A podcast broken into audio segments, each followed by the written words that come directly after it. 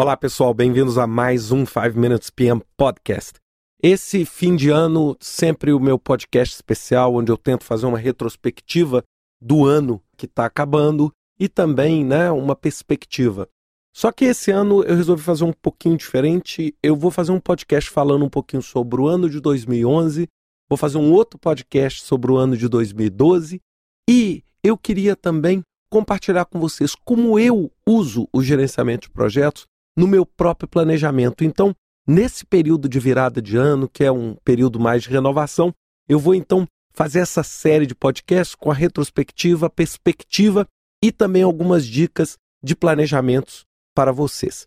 Eu queria começar falando um pouquinho sobre o ano de 2011. Né? Sem dúvida nenhuma, foi um ano, se a gente pensar na perspectiva profissional e na perspectiva de gerenciamento de projetos, foi um ano estranho. A primeira palavra que eu queria compartilhar porque ele é um ano que tem um mix de uma oportunidade extremamente grande em todos os segmentos no Brasil. A gente vê demanda por engenheiro, por profissionais da construção civil, ou seja, uma demanda absurda por esses projetos que envolvem a infraestrutura que o Brasil está promovendo, tanto para os Jogos Olímpicos quanto para a Copa do Mundo, como também os projetos envolvendo petróleo, muita construção, etc. Ao mesmo tempo, um cenário absurdamente volátil e incerto nas perspectivas mundiais. Eu tenho viajado muito, né? Inclusive esse podcast eu estou gravando dos Estados Unidos agora. A gente vê isso, ou seja, esse é estranho o que está acontecendo hoje no mundo quando a gente pensa em gerenciamento de projetos, quando a gente pensa em trabalho. A gente vê um monte de oportunidades.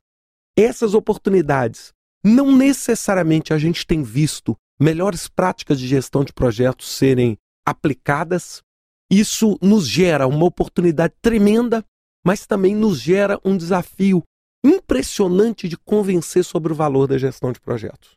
Um monte de gente empreendendo, um monte de gente gastando um mundo de dinheiro e um monte de gente não fazendo planejamento nenhum.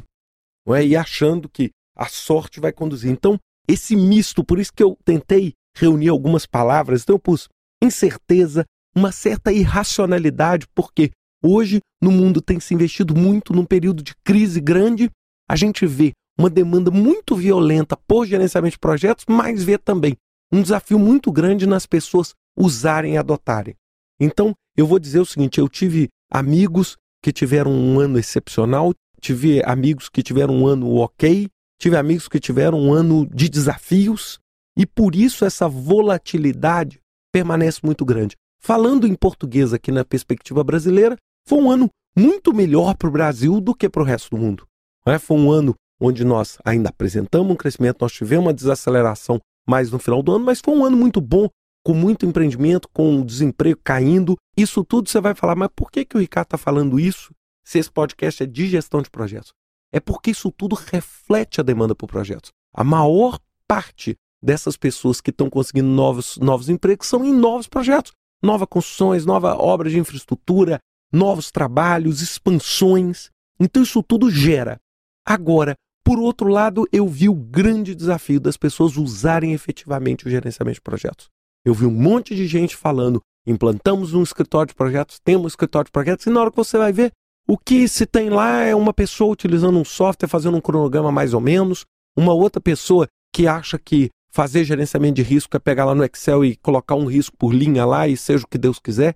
Bem, ainda a gente vê esse desafio. O que eu quero ver e fechar essa retrospectiva com uma perspectiva positiva. Eu acho que isso tudo mostra que as coisas estão acontecendo, talvez não no ritmo com que a gente queria, mas isso reforça uma perspectiva que pode ser bastante positiva para a gente em 2012. Mas eu quero discutir essas perspectivas e o que a gente deve fazer no podcast da próxima semana, onde eu vou estar falando um pouquinho sobre as perspectivas do ano que vem. Primeiro, queria agradecer a todos por ter né, participado desse podcast. Esse é, vamos dizer, o podcast que fecha o ano de 2011.